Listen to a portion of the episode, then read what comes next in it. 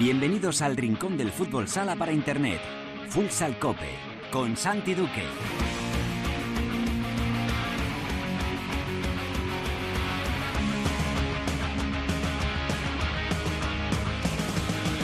Hola, ¿qué tal? Bienvenidos a Futsal Cope, la casa del fútbol sala en cope.es. Hoy alcanzamos el programa número 365, es el vigésimo capítulo de la undécima temporada en este espacio reservado a todos los amantes de este deporte. Ya lo sabes, nuestro rinconcito exclusivo para hablar, sin mirar el reloj, de fútbol sala.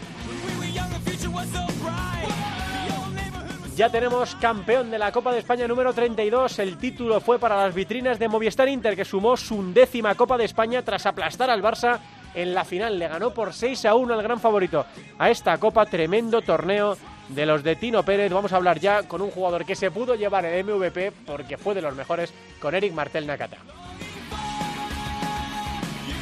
En la tertulia charlaremos de lo ocurrido, analizaremos lo que ha pasado en esta Copa de Madrid y miraremos también al regreso de la Liga. Ha habido lista además de Fede Vidal para esos partidos ante Suiza, aunque España ya no se juega nada porque tiene los deberes hechos. Vamos a hacerlo todo con la ayuda de Cancho Rodríguez Navia de Gol y de, la, Pista Azul y de José Miguel Farto de D5Radio.com. En Futsaleros por el Mundo, la directora Sendín nos lleva hoy hasta Francia para charlar con un buen amigo de este programa, el jugador del Lille Metropol, Gonzalo Galán. Por supuesto hablaremos con Albada para que nos cuente la jornada en la primera división femenina y repasaremos también cómo van esos marcadores en la segunda división en los grupos de ascenso y de descenso.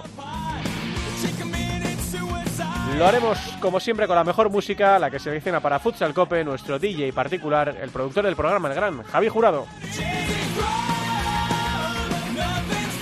Venga, todo preparado para empezar con José Antonio Hernández en el control de sonido. Esto es Futsal Cope.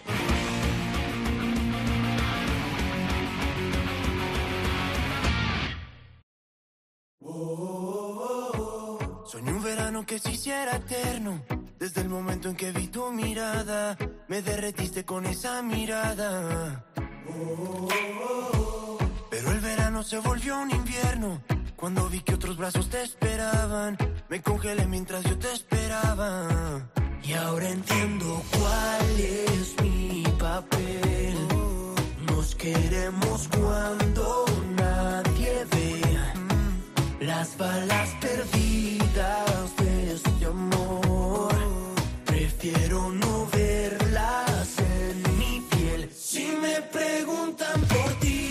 este Futsal Cope queremos hacer un guiño a través de la música a la última Copa que todo el mundo, futbolistas, aficionados y periodistas, miramos de reojo, que fue la de Valencia, eh, 2019. Fue la última copa de la vida anterior, en la que plantillas y prensa convivíamos en el mismo hotel, existía la otra copa, eh, las aficiones eran siempre un jugador más, y esta pequeña familia de Futsal Cope viajaba junta en un coche en la que entre Madrid y Valencia sonaron algunos de estos temas. Estaba claro que alguna de Morat cayó, tal vez fue esta, cuando nadie ve, que vio la luz dos meses antes de la copa. Sigue, yo.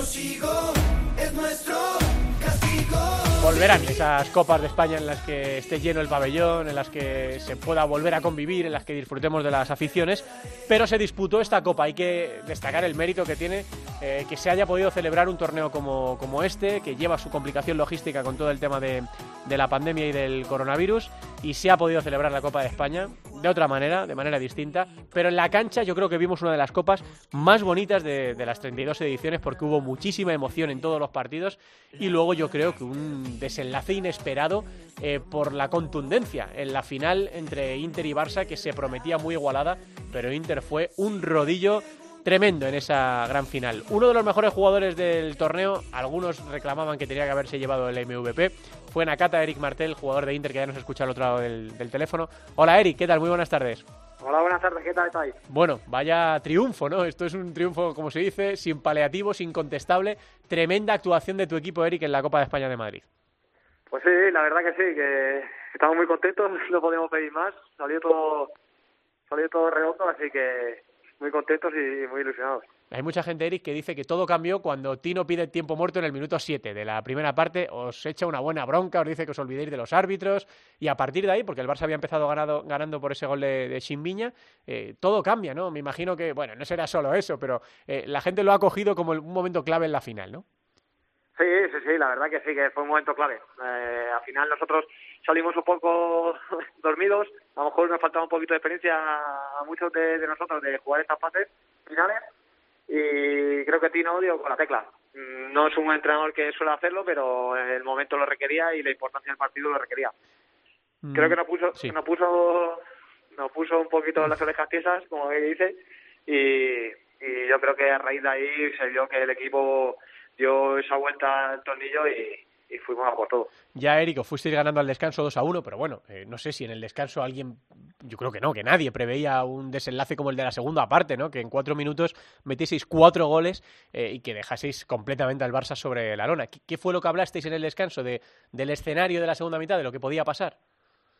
Pues nada, en el descanso dijimos que no podía volver a pasar lo que había pasado al principio del partido, que teníamos que seguir como la segunda, el segundo tramo de la de la primera parte y que, y que no se nos podía acabar, que teníamos que acabar el partido y que, y que teníamos buenas sensaciones. Hmm. Veníais, Eric, también de, del susto de, de, los cuartos de final contra Palma, ¿no? Que era partido controlado, 0-3 al, al, descanso, de estos partidos que, bueno, pues la gente que no haya visto mucho fútbol sala pensaría que ya estaba sentenciado y es un partido que os lleva a los penaltis al final, ¿no? O sea, que, que ya teníais esa experiencia previa de lo que había ocurrido contra Palma, ¿no? Pues sí, sí, la verdad que sí. Al final también en el vestuario el día de la final se habló que no nos podía volver a pasar eh, creo que contra Palma pues nos pusimos 0-3 y todo iba bien y creo que en la segunda parte dimos un pasito atrás porque queríamos un poco eh, las ganas de ganar nos, nos podían un poco y nos echamos un poco para atrás y, Palma tiene un equipazo y no y nos hizo tres goles. Eric, ¿y de las semis qué, qué recuerdas? Porque no sé si fue el partido, claro, el más controlado fue la final, evidentemente por la segunda mitad, pero sufrió poco Inter o desde fuera, ya sé que desde dentro se sufre siempre más. Pareció un partido eh, en el que durante todo el momento teníais el control de lo que pasaba en la cancha. Bueno, fue un partido muy distinto, todos fueron muy distintos. Yo creo que el partido de semifinales contra Cartagena fue un muy buen partido porque subimos a aguantar el tirón de Cartagena durante la primera parte y en la segunda parte explotamos nuestra nuestra virtud que, es la presión, que es y, eh, morder, porque ellos ya estaban un poquito más cansados de la primera parte. Creo que subimos a aprovechar eso, metimos el gol, no nos no, no vinimos atrás como el día anterior y, y con el gol de Cecilio al final nos dio la tranquilidad. Bueno, eh, cuando elegiste venir a Inter este verano, eh, me imagino que esperabas ganar títulos porque es un equipo al que el, escudo le, exige ¿no? directamente tener que optar por, los títulos, pero no sé si te veías levantando la Copa de España, Eric, si era una ilusión tuya personal, teniendo en cuenta, como todos decimos, que quizá es el torneo más bonito del año para todos, ¿no? Pues sí, a ver, eh, me he pasado muchos años eh, jugando los cuartos y me yéndome a casa. Al final venía a Inter para, para estas cosas. Y, y cuando una, una vez que estás aquí lo único que quieres es ganar y cada vez te ves más cerca y, y cuando una vez que estás ahí pues ya no se nos podía escapar. Le has dicho a Pito, oye Pito, que está leyendo Twitter y la gente dice que el, el trofeo ese que tienes que es mío, ¿eh? Se lo has dicho, se lo has reclamado. Ah, le he dicho, lo único que le he dicho es que la ha ganado es porque es brasileño, pero... pero bueno, Pito, Pito que no puede decir nada de Pito porque Pito es extraordinario. Hmm, así que, que ha hecho un torneo magnífico, así que Bien, está merecido, está merecido. con mucha presión, Eric, también, ¿verdad? Porque después de la salida de Ricard y de, y de Ortiz eh, y el fichaje de Pito, todo el mundo un poco le, le señala a él, ¿no? Como el que tiene que seguir eh, manteniendo arriba eh, partidos como, como el del otro día, porque como tú decías, vosotros a lo mejor, Dani o tú, tenéis menos experiencia en estas, en, este, en estas líderes, ¿no? De aguantar así la presión en un club como este, ¿no? Sí, sí, la verdad que, bueno, creo que, que este Inter el, el peso recae un poco más entre todos, no solo enfocado en una sola persona, pero sí que es verdad que nuestro nuestro estandarte, nuestro top, aparte de Pola, es Pito. No, no vamos a negar porque Pito es, si no el mejor, uno de los mejores del mundo. Y es, normal que tengas esa presión también. Eh, se, se, veía Paul, ahora que le mencionas, era, eh, no, no, voy a decir el segundo entrenador, el tercero o el cuarto, no lo sé, pero era un entrenador, porque cada vez que había un cambio, cada vez que alguno salía y su entraba y se acercaba, ¿eh? cuando tú marcaste y luego te cambió Tino, entraste en la rotación, se acercaba, venga, tal, no sé qué. Eh, ha tenido que ser muy duro para él no jugar, pero esa, esa, ese paseillo arriba y abajo al palco a por la copa y luego bajar con todos vosotros jaleándole, le tuvo que resarcir un poco, ¿no? Pues sí, sí, la verdad que tuvo mala suerte porque venía con muchas ganas y en muy buena forma para esta copa y al final el solio le, le impidió, pero para nosotros Pola es fundamental porque tanto dentro como fuera de la pista nos transmite esa experiencia y esa garra que tiene él que, que solo la tiene él. Al final nosotros somos un equipo más joven y, no estamos tan acostumbrados a todo lo que ha vivido él. Eric, se vienen ahora unas semanas tremendas, ¿no? Porque ya hay fecha para la Supercopa, que va a ser también en el Wizzing contra el Barça, que os va a tener ganas para, para ese partido del día 15.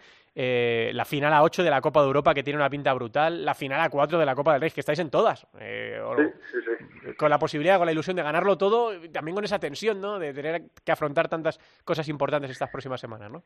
Pues sí, la verdad que sí, que estamos muy ilusionados por todo lo que nos viene de aquí en adelante es verdad que jugamos muchas cosas, muchos partidos durante todas las semanas, prácticamente.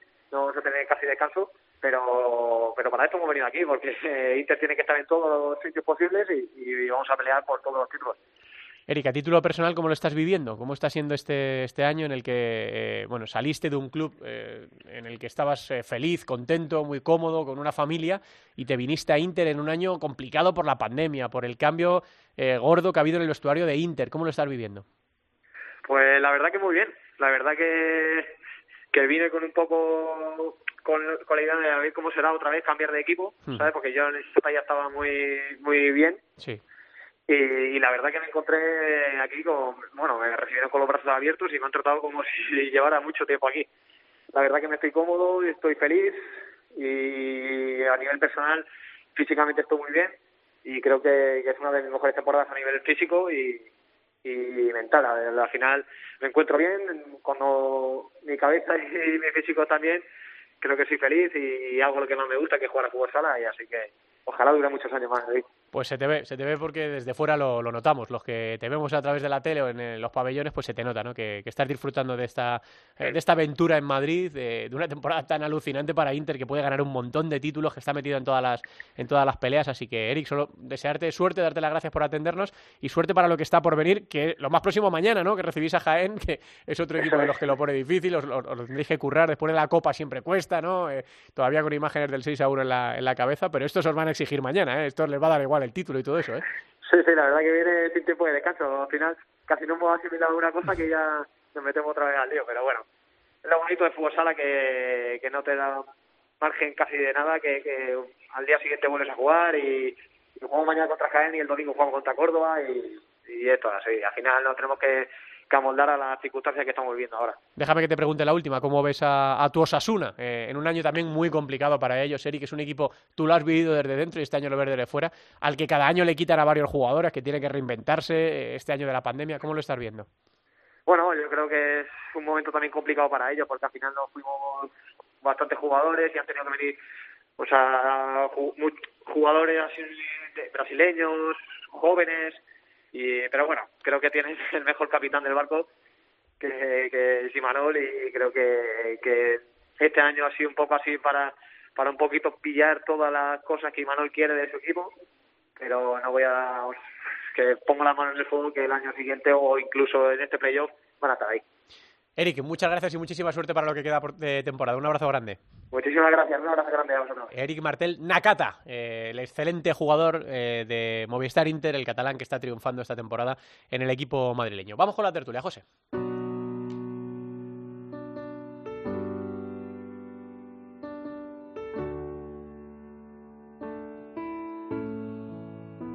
Tú siempre decías que nunca te irías si no quería bien no luchar por lo que quieres solo tiene un nombre y se llama perder.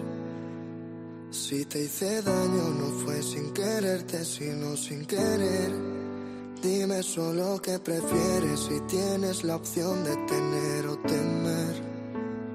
Tú solo piensas en cómo se acaba, yo solo pienso en cómo acabaré. Un día me dices me faltan las ganas, otro lo pienso y nunca te gané. Yo quise todo porque. Claro, dice Hernández, pero ¿qué pasaba en ese coche de camino a Valencia? ¿Ibas todos instalados en el amor? Pues sí, era mucha. Bueno, había mucho reggaetón, mucho reggaetón y mucha, muchos temas y discotequero y tal. Pero es verdad que los que más petaban eran estos, que cantábamos a coro, ¿verdad? Y este lo siento de Beret, pues sonó, desde luego en este coche camino a Valencia, a esa copa tan maravillosa que vivimos en, en 2019. Eh, como dice Javi, quizá la última copa normal, porque Málaga ya el año pasado fue distinta también. Algunos no tuvimos la suerte de acudir, por ejemplo, nosotros lo narramos para la tele desde, desde Madrid. y además ya estaba, bueno, a los tres o cuatro días encerraron a todo el mundo, o sea que fue eh, completamente distinta también. Así que bueno, pues eh, deseando volver a vivir tiempos, tiempos así y saludando ya en tertulia a Cancho Rodríguez Navia, eh, mi compañero de Mampara. Hola Cancho, ¿qué tal? Buenas tardes. Buenas tardes, Y a José Miguel Farto, nuestro amigo y hermano de 5radio.com. Hola, Josemi. Hola, muy buenas a todos. Bueno, eh, pues nada, estamos de resaca de la Copa de España. Se lo estaba diciendo antes a Eric Martel. Vale, pues no ha sido una Copa de España como las que nosotros conocemos, como las que nosotros hemos disfrutado. No ha tenido ese apartado tan importante que es la otra Copa. No la ha tenido porque no, porque no se podía. Eh, había poca gente en el Wizzing. Eh, podían entrar 1.500, pero yo creo que en ningún partido los, los hubo. Pues una Copa rara y extraña. Eh, pero una copa, una copa que yo creo, Cancho, que sobre la pista azul, bueno, en este caso la pista gris de la REF, ha dado eh, espectáculo del bueno, ¿eh? ¿eh? Los partidos han sido muy emocionantes. la final, desenlace inesperado. No sé cómo lo has visto tú en una panorámica general, Cancho, desde, desde fuera. bueno, antes de entrar a eso, quiero felicitarte primero porque has conseguido que Farto vaya a tu programa. El nuestro, cuando le llamamos a pista azul, entró el miedo escénico y se buscó una excusita del teléfono para no poder entrar y no afrontar la pregunta. Esto no puede ser, no puede ser. él sabe que fue así. Y luego, ahora en serio, ya con lo, de, la, con lo de la Copa, eh, evidentemente yo creo que has hecho fenomenal dividiéndola en dos partes, ¿no? Yo creo que hay una parte deportiva y a mí particularmente me ha sorprendido mucho la parte deportiva. Creo que ha sido una gran Copa, con partidos muy buenos, con, situaciones de, de, de, de remontadas, de grandes jugadas individuales. Eh, lo de siempre, ¿no? Actuación de portero, pero mucho mejor que, que, las últimas copas, por lo menos en el aspecto deportivo, ¿no? Pero creo que al final, y, y una final que era inédita, por, mucho que sonaran los nombres, nunca habían jugado una final de copa los dos equipos, y luego un resultado todavía mucho más extraordinario, porque en 33 o 34 años, no me acuerdo cuántas ediciones hay, sí. eh, que sea el resultado más abultado de una final entre dos equipos como son estos de igualados y en las plantillas, pues todo es sorprendente. Yo creo que a nivel deportivo, fenomenal, a nivel organizativo, si quieres hablamos también. Sí claro. ha sido totalmente diferente. Eh, Farto, por alusiones, le puedes contestar al señor Cancho, pero... Mm, bueno, la gente me conoce a mí y conoce al señor Rodríguez Navia, entonces, y su sorna, entonces ahí, ahí lo dejamos. El miedo es para pa los toreros cobardes, vale. para los valientes no. Bueno, ¿qué te ha parecido esta copa, Josemi? Pues extraña, extraña porque es la primera vez que me veo sin un ordenador delante o sí. un folio para tomar notas, sin un micrófono, y entonces me he visto raro. En cuanto a lo deportivo, estoy completamente de acuerdo con vosotros. Eh, ha sido una pasada. Ha sido una pasada porque hemos visto fútbol sala. Entonces, eso siempre se agradece. En cuanto a lo organizativo, pues eh, como te ha dicho Cancho, si luego queréis entrar, pues entramos pero en cuanto a lo deportivo, al espectáculo en sí de, de fútbol sala, de lo que es el deporte, eh, chapó. Bueno, vamos a analizar si queréis un poquito más, eh, pues eso, eh, eh, ronda por ronda de lo que ocurrió. Aquí estuvieron la semana pasada eh, Osquitar y Muñana y pronosticaron los ganadores en cada cuarto de final. Era lo más lógico, era lo más lógico, pero luego tenía que suceder, ¿no? Y bueno, pues vimos cosas que a lo mejor no, no esperábamos o equipos sufriendo más de la de la cuenta o de lo que nosotros pensábamos que iba a ocurrir. Vimos que el fútbol sala, por ejemplo, Cancho, fue un poco cruel con Valdepeñas, lo que le dio el año pasado se lo quitó este, ¿no? Por ejemplo, en ese Jimmy Valdepeñas. Sí, efectivamente, fue un final precioso, bueno, no de siempre, porque si analizas el partido, unos segundos antes hubo, creo que fue, no, no sé si fue el partido de Valdepeñas, el disparo al... Sí, al sí, el de Sergio. Creo sí. que sí, sí. Sergio, efectivamente. Entonces, que en, en, en, unos segundos pasas de estar clasificado a estar, a estar eliminado. Aunque es verdad que yo creo que en la jugada, el gol, pecaron un poco de inexperiencia, ¿no? Desde, desde el punto de vista deportivo, cuando quedan 0,4, 0,6 segundos, tú no puedes colocar una barrera. Creo que Edu ahí fue absolutamente sincero, noble y honrado, reconociendo que es una que es un error grosero el, el, el poner uno solo, ¿no? Pero bueno, Mm. pues Valdepeñas el año pasado es verdad que se clasificó en extremis con goles casi sobre la bocina y este año el deporte es lo que tiene, ¿no? Que tiene cara A, cara B y le ha tocado la cara B. José, ¿qué quieres decir de ese Jimmy Valdepeñas que abrió la copa? Pues que fue un, un partidazo, abierto totalmente y, y la que habéis dicho, ¿no? Que, que en, en cinco segundos pasas del infierno a la gloria. Esta es la, la grandeza y la belleza de, de, nuestro deporte. Del tiro al palo, que se habían llevado toda la gloria los de los de David Ramos, a, al fiasco y al chasco de, de, de, del gol, faltando seis décimas, quiero recordar. Sí. Y, bueno, la, satisfacción de duda y la cara que se le queda a David Ramos, que le vi a los dos días sí. y todavía se estaba lamiendo las heridas. Sí, a mí me pasó lo mismo. Me le encontré a la salida de la segunda, no, de la primera semi y estaba todavía bastante cabreado el técnico de Valdepeñas. Bueno, eh, empiezas ahora tú, Josemi, con ese Palma Inter que se fue eh, al, descanso Inter, parecía con el partido sentenciado y al final lo tuvo que hacer en, en penaltis. Sí, bueno, pues un Palma que, que juega de maravilla cuando, cuando se lo ponen difícil y cuando no. A mí Palma es un equipo que me enamora. Eh, y mm, yo soy de los que piensa que el fútbol sala, una competición gorda, le debe algo a Palma. Hmm, intentaron, y vaya por delante que Inter pasó y ha sido justo vencedor y, merecido campeón. ¿eh? Hmm, se lo querían Cancho dedicar a Miquel Jauma, pero no, no pudo Palma, que aún así estuvo a punto de, de levantárselo a Inter. Sí, sí. Bueno, yo no estoy de acuerdo, fíjate que, que con José estoy absolutamente de acuerdo en casi todo lo que dice y lo que escribe, pero en esto no estoy de acuerdo que el deporte deba. El deporte no debe nada a nadie, es decir, cada, cada hecho de que la Champions le debe o la Leti le debe una a la Champions, no, no, la ganas o no la ganas, no hay deudas pendientes. Entonces yo creo que Palma puede entrar en esa dinámica de, de, perder finales, una dinámica en la que entró el Pozo hace unos años y que todavía no se ha levantado y yo creo que sobre todo contra Inter empieza a tener ya ese síndrome de, de por muy bien que lo haga da lo mismo que al final acaban pasando acaban pasando ellos. Es verdad que juegan bien, que, que, que hacen un 0-3 eh, remontan en un segundo tiempo en el que tienen acorralado a Inter, pero también es verdad que en un minuto y medio encajan tres goles y, se ponen el partido cuesta arriba. Entonces, bueno, a mí me gustaría que Palma, sobre todo por esto que comentas tú de Miquel y por todo lo que ha hecho, creo que sería un poco en la consolidación de su obra que ganara que ganara un título, ¿no? Pero tiene que empezar a, trabajar más la cabeza que el 5 para 4. Hmm. A creérselo. Sí, Sí, Le, falta ese último pasito, lo, comentamos mucho, ¿no? Que es que es muy difícil dar ese, ese salto a, de estar optando a los títulos a ganarlos. Por eso el mérito de Jaén eh, en aquellos dos años de, la consecución de la, de la Copa de España, como Valdepeñas lo acarició, Palma lleva años ahí quedándose muy cerquita, eh, Osasuna ha tenido años que también parecía que iba a conseguirlo. Bueno, es que luego ganar títulos es, muy difícil. Bueno, y el viernes, eh, Levante Fútbol en Zaragoza, Cancho. Bueno, yo también, ¿eh? Fíjate que empezó bien fútbol hemos en Zaragoza, pero yo creo que al final le pesó, le pesó la plantilla. Creo que ese final de, de, Levante, de controlando el partido, y bueno, partido ajustado también. Es que, eh, claro, somos muy ventajistas cuando hacemos el resultado o el análisis una vez que ha terminado ya el partido, ¿no? Pero que lo pudo haber ganado los dos. Es decir, que es verdad que Levante tiró de, de plantilla, de profundidad y, de ese estado de forma, de, de lo que estamos hablando, de esa mentalidad ganadora que tienen, que le hacen estar arriba en la liga y al final fue capaz de remontar un, un partido eh, complicado. La verdad que, que Fútbol Emoción de los ocho, yo creo que era el equipo con menos nivel deportivo, con menos plantilla y su éxito es el haberse metido, pero yo creo que fue justa la victoria de Levante. ¿Cómo lloraba José Mi Retamar al término del partido? ¿eh? Sí, es lo que tienen los cadetes de segundo año, que como son novatos, pues lo, sufren el doble. Sí, sí. Esto, esto es un mérito tremendo lo que tiene el Fútbol Emoción Zaragoza, ¿no? Empezando por, por el que quieras y terminando por, por David Marín, ¿no? Que es el último en llegar, por así decir.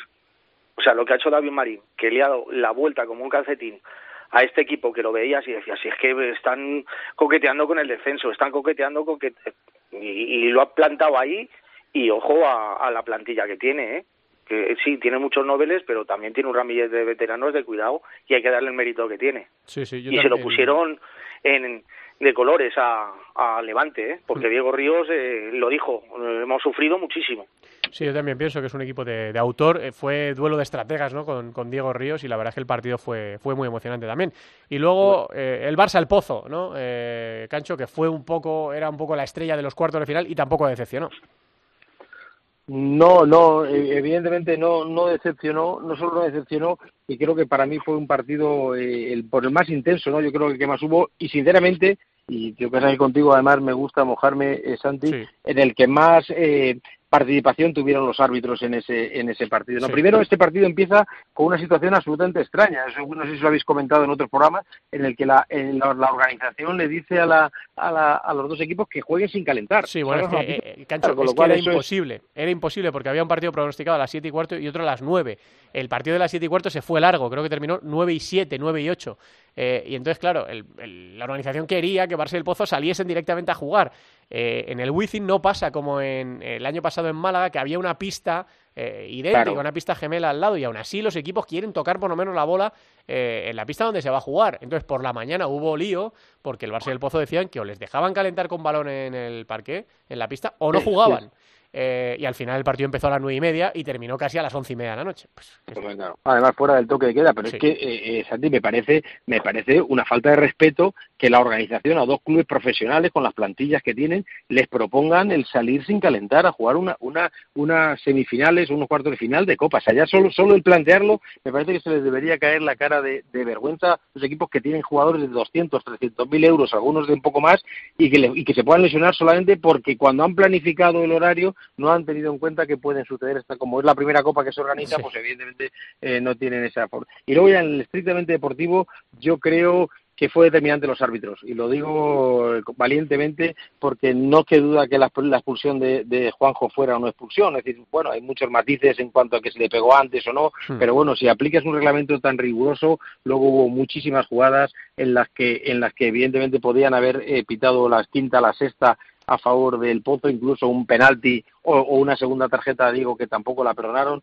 y yo creo que el partido, el partido al final se define incluso porque Juanjo no está en los penaltis, es decir, que fíjate la incidencia que han tenido los árbitros en, en el partido, pero a mí fue el partido me pareció precioso porque eran dos de los tres favoritos para el título. Josemi. ¿Qué más digo después de eso? Que luego se me enfada. No, eh, eh, completamente de acuerdo. Y lo de los árbitros, pues es que es un tema tan tan manido.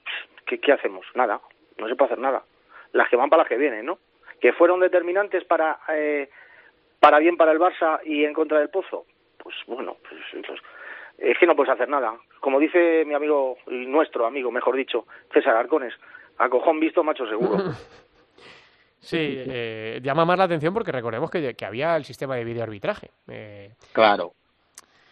Entonces, bueno, pues yo, yo sí que tuve ocasión de hablar con Diego Justos y también después de los partidos y estaba muy, muy disgustado con el, eh, con el arbitraje. Pero vosotros habéis visto la jugada de, de, Salas y Diego, o sea, la habéis visto la jugada en el videoarbitraje, es decir, puedes tener la duda de que sea dentro o fuera, pero que le está agarrando, que le tira y que es amarilla, que es la segunda, que va a la calle sí o sí, exactamente. Sí, sí. Claro, claro. Eso es determinante. En un, momento, un partido tan igualado, el que quites a un jugador dos minutos yo creo que es importante, pero bueno, oye, son lances del juego, pero entiendo el enfado, entiendo el enfado del Pozo, nada más. No digo que fueran premeditados, que hubiera una directriz, yo no soy tan, creo que no son tan inteligentes como para diseñar un, plan tan macabro, pero, pero evidentemente fueron decisivos. Hmm. El caso es que si no es por H por B, cada vez que se enfrentan el Pozo y el Barça, el Barça siempre sale victorioso. Sí, de hecho, en todas las últimas. En todas las últimas es lo que, lo que ha pasado. Bueno, semifinales. Jimmy Cartagena 0, Inter 2. Josemi bueno, pues eh, eh, ajustadito también, otro más, otro más, el, conjunto de duda que, dio hasta que pudo.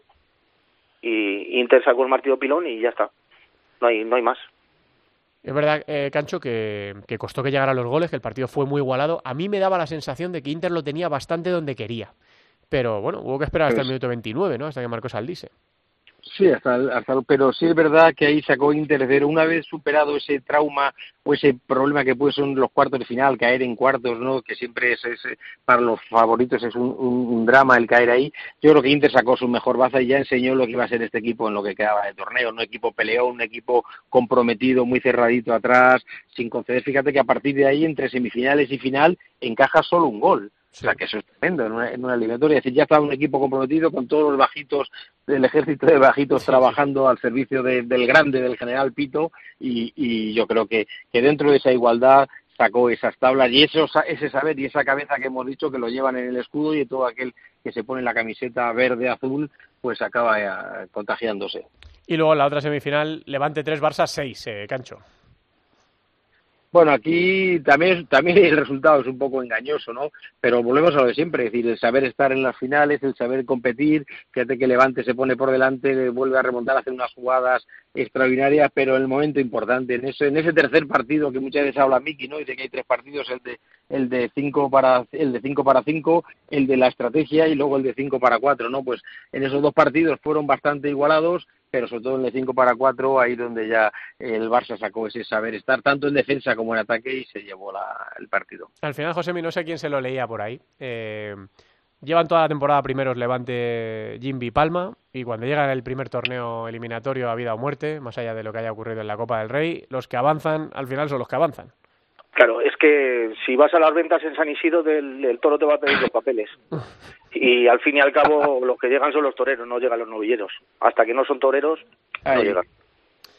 Sí, es verdad que el, resultado puede llamar un poco a engaño, ¿no? Por, por lo, que, lo, que, pasa siempre con el portero jugado en los últimos minutos, pero, el, pero bueno, el Barça fue superior al Levante y me quedo con una frase que decía Cancho antes con el Jimby Inter, ¿no? O, Farto, que uno llega hasta donde llega y Levante llegó hasta donde llegó. Yo creo que se puede ir contento y satisfecho con su torneo, pero el Levante es el líder de la liga, el líder indiscutible de la liga y al final pues los que se clasificaron para la final fueron Barça e Inter. Y, esto pues es, la historia de nunca acabar, ¿no? Y bueno, pues sigue siendo así. Efectivamente. Sigue siendo así.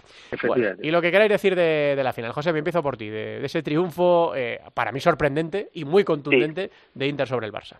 Inesperado. No el triunfo, ¿eh? Ojo, sino de la manera que se produjo. Eso es. O sea, se ponen con el 1-0 o el 0-1 al Barça, como lo queramos decir, y saltan los resortes, eh, llama a Tino al tiempo muerto a los suyos, suelta la perorata aquella que pudimos escuchar todos y que tanto se ha leído y se ha escuchado ya, y bueno, pues parece que toca la tecla y, y le dan la vuelta, le dan la vuelta y se ponen a, jugar y se ponen a sufrir y se ponen a bajar el culo y a defender y con un Jesús Herrero impresionante. Hmm. y con un pito espectacular. Y con un martel eh, comprometidísimo. Y con una playa de, bajitos ahí como Cecilio, como Borja, como, como el, el, pálido de Salise, que no sé, es que decíamos, madre mía, qué revolución en Inter, ¿qué va a pasar? Pues, señores, hay que reconocerlo, hay que quitarse el sombrero y decirle a Tino Pérez y al cuerpo técnico que lo están haciendo de chapó. Eh, sí, sí que llamó la atención, Cancho, que no, no pudo el Barça darle vuelta, ¿verdad? es verdad que fueron ah. cuatro goles en cuatro minutos. Y perdóname, que, no se me olvide, no quiero dejar de, mencionar al partidazo que se marcó Raya con Ferrao. ¿eh? O sea, espectacular. Parecía que Raya llevaba toda la vida haciendo lo mismo que era lo que hacía antes eh, Carlos Ortiz con Ferrao, que era pelearse. Cancho. Sí, sí, sobre lo que dices es, es verdad que que el partido, el Barça se da cuenta, las sensaciones dentro de la pista, y lo hemos visto muchas veces en las retransmisiones, eh, no, no, no, no, te engañan, ¿no? Entonces el Barça hay un momento el que sabe que ya no puede, le pasan, no, le presionan, le roban la pelota, no, no está llegando, cada vez que llegan finalizan, están a otra velocidad, y entonces el Barça fíjate que renuncia en una final, que, que, está todo perdido, normalmente es mejor morir eh, intentándolo, y, y, y Andreu se da cuenta de que no hay opción, de que no hay opción ni en ataque ni en defensa, para, para poder remontar al Barça y prefiere un resultado que yo no sé si es digno o indigno, porque un 6-1 en una final nunca se había dado esa diferencia, pero él asume ese, esa, esa situación y él la ha calificado luego en una, en una declaración posterior como un accidente. Yo creo que el 6-1 es un accidente porque es muy difícil que entre estos dos equipos haya una diferencia tan brutal en una final, pero es verdad que no hubo. Yo sí que diría que lo personalizaría en una persona, en Tino. Yo creo que es, es la final de Tino, en esa revolución que decía Farto antes de, de Inter, que no sabíamos lo que iba a pasar. Creo que el que ha manejado los tiempos, el que ha hecho que el equipo esté comprometido y crea y además eh, sea un equipo literalmente, Tino Pérez. Me quedan dos preguntas por haceros de la Copa de España. La primera es si creéis que esto que pasó en la final el otro día va a marcar lo que está por venir, porque ya hay fecha para la Supercopa, 15 de abril en el Wizzing, porque estos dos se van a ver las caras también en la, final a 8 de la Liga de Campeones, eh, no en la Copa del Rey, porque el Barça no está, eh, pero me imagino que en la Liga también. ¿Esto, Josemi, puede marcar un poco el devenir de esta temporada? Hombre, dicen que el que da primero da dos veces. Lo que pasa que, ah, bien es cierto, no mm, uno de los dos habéis comentado que que el Barça le va a esperar con, con los dientes afilados a, Inter. Pero desde luego eh, fue un golpe de autoridad. Y no sé en qué medio leí ahora eh, que el propio Andreu Plaza dijo, es que nos han pasado por encima. Hmm. Y eso, ya, vamos, para un transatlántico como es el Barcelona, decir eso de tu eterno rival, ¿no? Sí, sí. Cancho, ¿qué dices? No, no creo que tenga, no tengo una influencia directa. Creo que son partidos tan igualados que va a empezar y, depende luego de lo propio que esté pasando en la pista, de pues eso, de una buena, eh, de unas sensaciones buenas de un equipo, que Ferrado esté mejor, que los porteros estén mejor o más acertados. Y yo creo que no, no te marca a esos niveles, ¿no? Equipos que no ganan sí que te puede marcar lo que hablábamos antes, estilo Palma, estilo Pozo, que llevan perdiendo muchos años en los momentos decisivos, sí te pueden generar esos fantasmas cuando ves que pasan los minutos y se acaba el partido y vas a volver a repetir la historia. En el caso del Barça no, no, no se va a dar porque lleva ganando este año tres títulos, si no me equivoco ya, ¿no? Entonces no, no, no, no creo que se vaya a dar. Será otro partido totalmente diferente y lo que pase allí lo marcará el balón. A ver, Cancho, que has pedido turno el primero para esto. Lo que quieras decir de, en este caso, la otra copa no es la que vivimos los periodistas y los aficionados fuera de la copa, sino eh, a nivel organizativo. Esta segunda copa organizada por la Federación Española de Fútbol, pero en realidad la primera eh, en la que ellos han tenido que trabajar desde el inicio, porque en Málaga había muchas cosas que ya había dejado de echar la Liga Nacional de Fútbol. Sí, totalmente. Para empezar, la sede, el hotel, la organización, todo estaba ya hecho, ¿no? Bueno, Mm, yo sabes que soy muy crítico con la federación porque no tengo no tengo eh, otro, remedio que serlo con ver lo que está pasando yo creo que y lo hemos comentado tú y yo alguna vez en, las, en nuestras conversaciones es decir cuando tú usurpas o quitas a alguien algo que está organizando y está organizando bien y, solo sería justificable si lo mejoras si no lo mejoras, como es el caso de, de, de de una copa, no tiene sentido. A mí me parece un disparate absoluto llevarlo a un within en el que no va a haber gente. Es decir, ya no solamente, no solamente por el desembolso, que no sé lo que habrán pagado, pero evidentemente el coste de seguridad, de luz, de, toda la infraestructura que, supone el mover Wizzing no justifica un pabellón vacío, porque además la imagen es todavía más triste, ¿no? Porque si esto lo llevas a las rozas con mil personas o en un pabellón pequeñito de una ciudad pequeñita, pues lo, lo, lo vistes un poco, un poco mejor, ¿no? Y luego yo creo que el disparate de, el disparate de los horarios es tremendo, es decir, una copa en la que tú pones una semifinal a la una y la otra a las nueve es cómico, pones semifinales eh, después del toque de queda, es una falta de previsión absoluta, contactas con una televisión, con todos mis respetos a Teledeporte, que he trabajado muchos años allí, en la que no televisa unos cuartos, el otro empieza más tarde, no hay previa, no hay gente a pie de pista, es decir, yo creo que no se cuidan los detalles. Yo esperaba incluso, fíjate, hasta el detalle de ver algún sponsor nuevo. Es decir, bueno, pues esta gente se está moviendo y ha conseguido un super sponsor. Resulta que los tres que había eran los tres que ya tenía la Liga Nacional de Fútbol Sala en su en su competición, ¿no? Hmm. Entonces, no, no he visto no he visto ninguna mejora, no he visto ningún avance, no he visto nada que me pueda ilusionar a que a que estos organizadores sean mejor que los que lo estaban organizando antes. Farto. Eh, pues yo lo que eh, me toca a título personal, eh, desde el 2003, ininterrumpidamente, y me he quedado fuera porque no nos han, no nos han concedido la acreditación. increíble. Entonces, eh, es igual no habláis de fútbol sala vosotros, igual que no sois un medio de fútbol sala, igual sois de badminton, no lo sé. No, yo, yo soy furbito, soy furbito. Como me decía un antiguo periodista ya retirado que me dijo en las redes sociales, dedícate a tu furbito, porque se le acabó el momio al señor. Pues mira, eh, seguimos con el furbito y lo que nos queda, ¿eh? Porque que nadie se le olvide que las personas pasan. ¿eh? El deporte queda y continúa. Y amenazo con continuar mm. y conseguir contándolo cuando me dejen porque ya no es solo AD5, ¿eh? Miguel Moraga, de, futsala.com, lleva desde el 2000 ininterrumpidamente. Y este año también le han dejado fuera. O sea, eh, si esto lo quieres mantener, ya no te digo mejorar, cuando menos mantener, esos pequeños detalles lo hacen grande. Y no estoy diciendo con esto que si plan de medios, que si te inviten, que si te paguen habitación, que si... No, no, no, no. No, no. Estamos hablando de dar cobertura informativa a mi deporte, a nuestro deporte, que es otra historia. ¿eh? Y luego tuve la oportunidad de ir el domingo a la final y vi gente acreditada que era buenastardes.com. Sí. Con todos mis respetos, ¿eh? Sí, sí. Pero que igualen por arriba no por abajo. Pues sí. Bueno, pues nada, eh, así se escribió esta Copa de España de Madrid 2021 y esperemos que las siguientes copas sean distintas y nos recuerden quizá a tiempos, a tiempos pasados. Eh, tengo que ir despidiendo, chicos, pero sí que me queda preguntaros por estos partidos de la jornada número 26 que está por venir. Recordemos que arranca este viernes con el Osasuna Peñíscola, el sábado Levante Bisóquer Humantequera, el Osasuna Peñíscola lo da la Liga Sports y Navarra TV, el Levante Humantequera lo damos en gol, Fútbol hemos en Zaragoza ya el domingo Palma Futsal, la Liga Sports y Aragón TV, o Parrulo Burela, Industria Santa Coloma Barça, lo da la Liga Sports TV también, y Sport 3, eh, el Inter Córdoba, el Viñalbal y Valdepeña Jimmy Cartagena, la Liga Sports y Castilla-La Mancha, el Pozo Murcia Costa Cálida Real Betis, la Liga Sports y Jaén Rivera Navarra. Bueno, uno, dos, tres, cuatro, cinco, seis partidos televisados esta, esta jornada. ¿Cuál te gusta más, eh, Cancho? Eh, más allá del nuestro, que a nosotros siempre nos gusta, pero ¿cuál te motiva más o cuál te apetece más?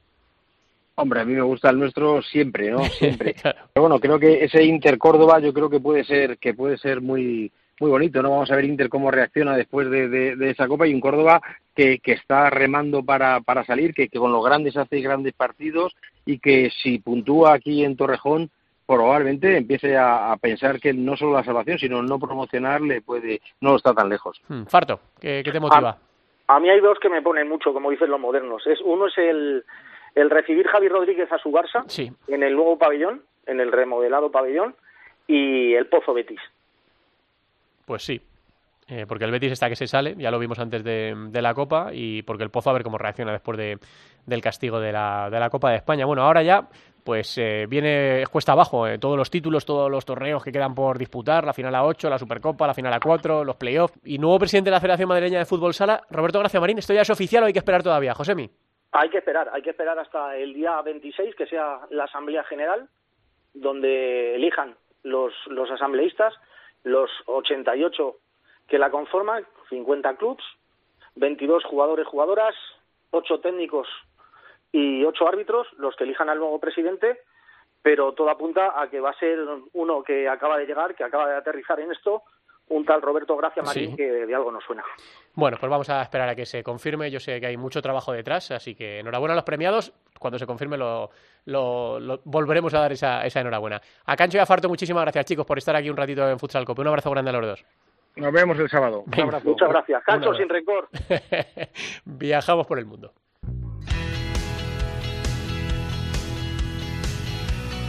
En Futsal Cope, futsaleros por el mundo.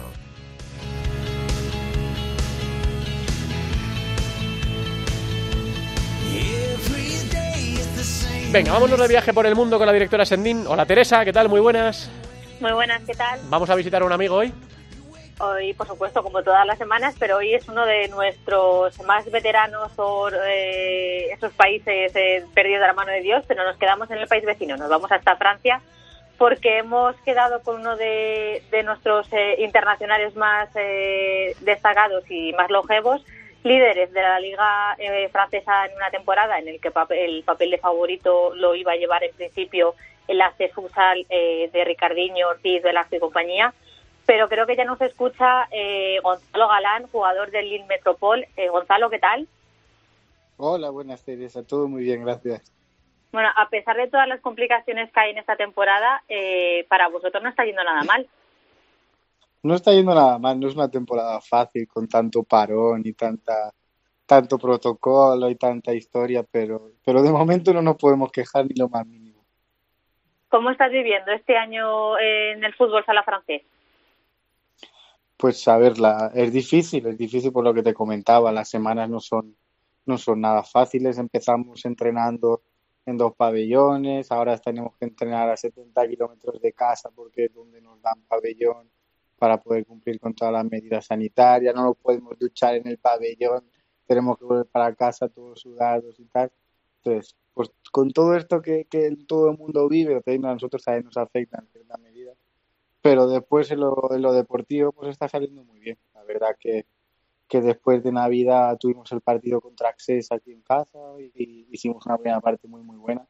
Nos fuimos 3-0 al descanso, conseguimos ganar 4 a 2 y, hemos dado solo, solo dos empates y como ellos han perdido con nosotros y han empatado otro partido, pues estamos un punto, un punto por arriba y nos faltan seis partidos y uno de ellos es contra, contra ellos en la pista de ellos. Así que, que de momento no nos podemos quejar ni lo más mínimo.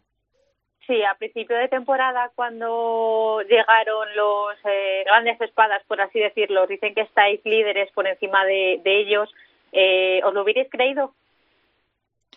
Ah, yo siempre he tenido la, la, misma teoría, que para nosotros era más fácil, más difícil ganar 20 partidos que, ganar un partido contra ellos. Y, y, contra ellos ya hemos ganado, pero los otros 15 no hemos sido capaces de ganarlos todos. Hemos empatado dos. Entonces es esa nuestra, nuestra pelea. Si nosotros somos capaces ahora mismo, dependiendo de nosotros, de, de, sacar todo lo que, lo que tenemos que sacar para, para que ellos no puedan alcanzarnos, seremos campeones y, y nos lo habremos merecido. Y a principio de temporada, pues en el papel, claro que no éramos favoritos. Decir lo contrario es mentir. Pero bueno, la filosofía que últimamente está muy de moda, de ir semana a semana, partido a partido, y, va ganando uno, va ganando otro, y, llega el partido contra ellos con 11 o 12 victorias cada uno, ahí aún más les ganas, y, pues bueno, pues ya te lo empiezas a creer un poco. Tú que ya eres un trotamundo, sí que conoces el fútbol sala francés eh, de primera mano, ¿estás viendo esa, la, esa tan deseada evolución que se pedía a la competición francesa? Sí, yo sí que, por lo menos en mi opinión, considero que sí que se está, se está evolucionando. Eh, si tú comparas con hace tres o cuatro años la Liga Francesa con lo que es ahora, la inversión de los clubes es mucho mayor, la repercusión está siendo mayor, en parte por lo que Access también está haciendo de traer gente muy reconocida, pero mismo, mismo nosotros que, que también tenemos un jugador, de, un equipo de 10, 12 profesionales que vienen cada uno de, pues ocho brasileños, un portugués, dos españoles, eh, quieras o no, el, nivel tiene que subir.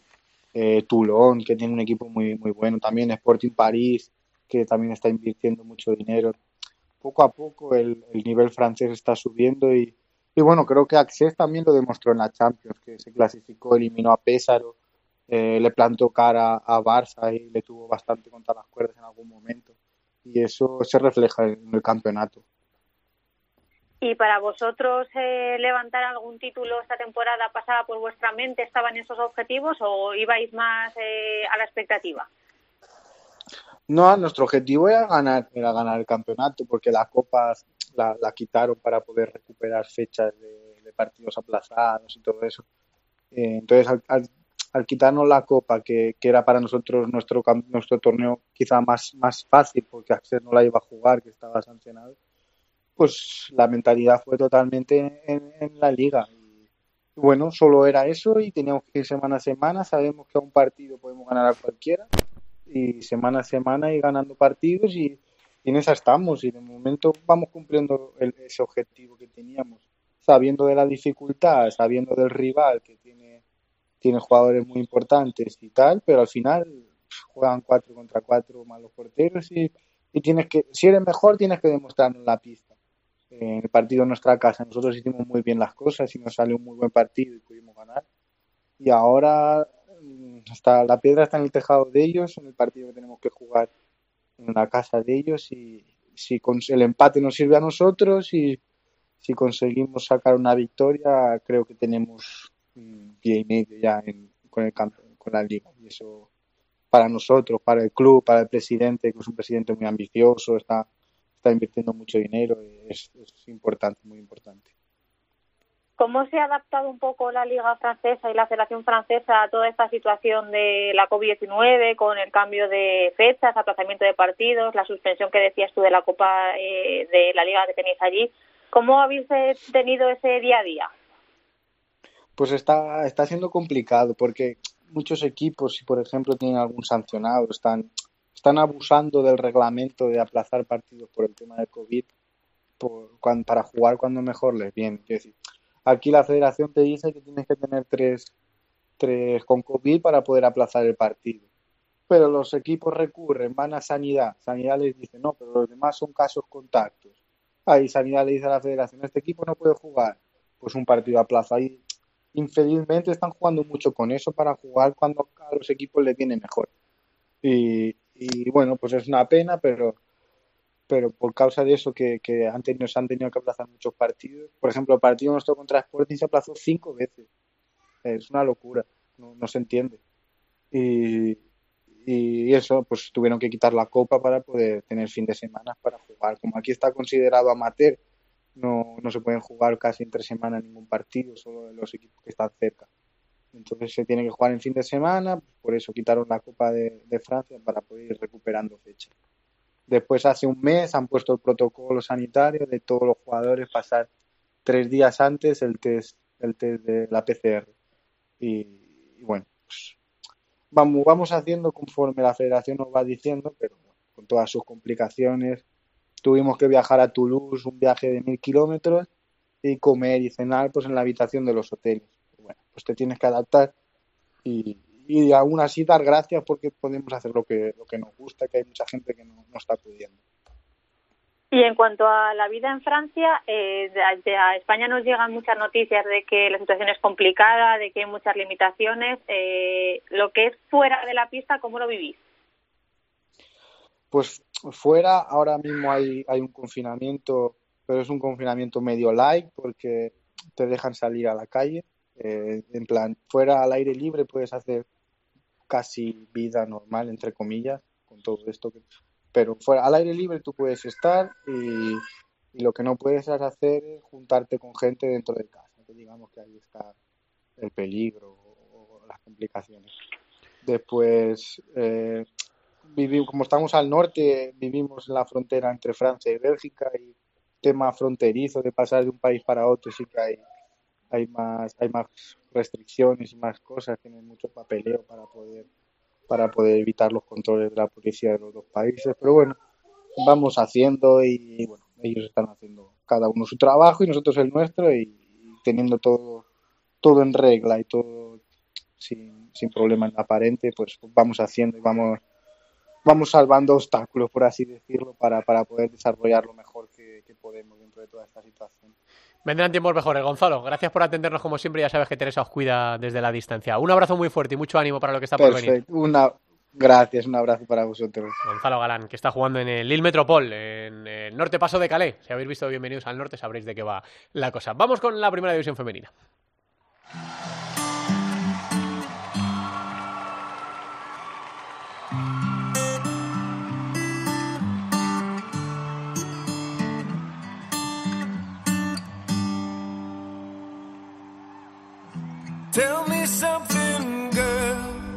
Sí, esta sonó un par de veces o tres en el coche camino de Valencia porque acababan de estrenar la peli y andábamos todos un poco sensibleros, ¿verdad, Albada? ¿Te acuerdas? ¿Qué tal? Muy buenas. Hola, buenas, Santi Duque. Pues la verdad es que sí, ¿eh? Sonó, no sé si decirte unas diez veces entre la ida y la vuelta, pero fue un clásico de la Copa de Valencia. Desde luego que sí. Bueno, cuéntame, ¿qué ha pasado en la primera división femenina? Bueno, pues empezamos a repasar los resultados del grupo C. El Atlético Navalcarnero perdió 3-4 frente a Móstoles, Roldán perdió 1-2 frente al Corcón, Pollo empató a 1 frente a Melilla Torreblanca y Ourense perdía 1-4 frente a Burela. ¿Qué pasa con estos resultados? Bueno, es que llegó la primera derrota en Liga de Futsi en más de tres años, llevaba 82 partidos sin perder en liga. Es cierto que en otras competiciones sí había perdido y había empatado algún encuentro, pero 82 partidos sin perder. Esta eh, jornada perdió 3-4 frente a Móstoles. También la primera derrota en casa del Roldán en muchísimo tiempo, así que de momento Burela es el único equipo que aún no ha perdido esta temporada en liga. En el grupo D, tres resultados. Universidad de Alicante ganó 4-1 frente a Ciudad de Asburgas. Sala Zaragoza ganó 3-1 frente a Telde Deportivo y Xaloc Alacant eh, perdió 4-6 frente a Leganés. Eh, la próxima jornada, a partir ya de mañana, se va a disputar la jornada 2 tanto en el grupo C como en el grupo D, así que me quedo en el grupo C con un partidazo Alcorcón Atlético de Madrid, eh, Navalcarnero y por el grupo D me voy a quedar con el Peñas Plugues Rayo Majadahonda, porque es quinto frente a cuarto, ya sabemos que en el grupo D los cuatro primeros se salvan de todo y el resto de los equipos, los otros seis, se van a jugar a vida o muerte el descenso. Bueno, pues eh, es lo que está pasando en la primera división femenina. La semana que viene iremos más tranquilos con todo eh, para contar a la gente bien cómo está la cosa, pero me quedo con todo lo que me dice. Salva, muchas gracias. Gracias. Para la semana que viene. Y gracias también a la directora Sendín, que vamos volados en este tramo final de futsaleros, de tiempo de juego y de todo lo que tenemos aquí pendiente en Futsal Cope. Así que nos queda la segunda división. La segunda división en Futsal Cope. Bueno, bueno, la segunda división ha vivido casi el parón también por la Copa de España. En el grupo del ascenso solo se jugó el Manzanares, que eso es el Hidalgo 3, Unión África Ceutí 3. Está previsto para este fin de semana Barça B, Atlético Benavente, Talavera elegido Futsal y Atlético Mengíbar, Noia Portus Apóstoli. Y en el grupo del descenso, que está la cosa también que arde, eh, enseguida os cuento, porque en la jornada número 5 eh, es la que está por disputar. El Pozo Ciudad de Murcia Leganés, Full Energía Zaragoza Móstoles, Alcira Jerobés Santiago Futsal y Elche Rivas Futsal, los partidos que están por venir este sábado 3 de abril y el domingo 4. Acabamos, José. Querido Tommy, escribo esta carta. No sé si tú realmente lees estas cartas Escribo para pedirte algo. Querido Tommy Jurado, ¿eh? Madre mía, qué recuerdos. esta canción la conoce poca gente, ya la, pusimos aquí en Futsal Copa después de la Copa de España.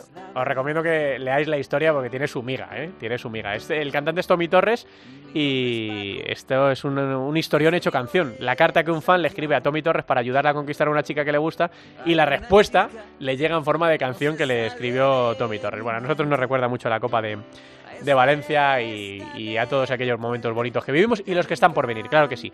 Pues nada, la semana que viene más. Hay que dejar atrás ya la Copa de España de Madrid y seguir mirando hacia adelante, que lo mejor está por venir. Gracias a todos por estar ahí. Un abrazo fuerte. Hasta la semana que viene.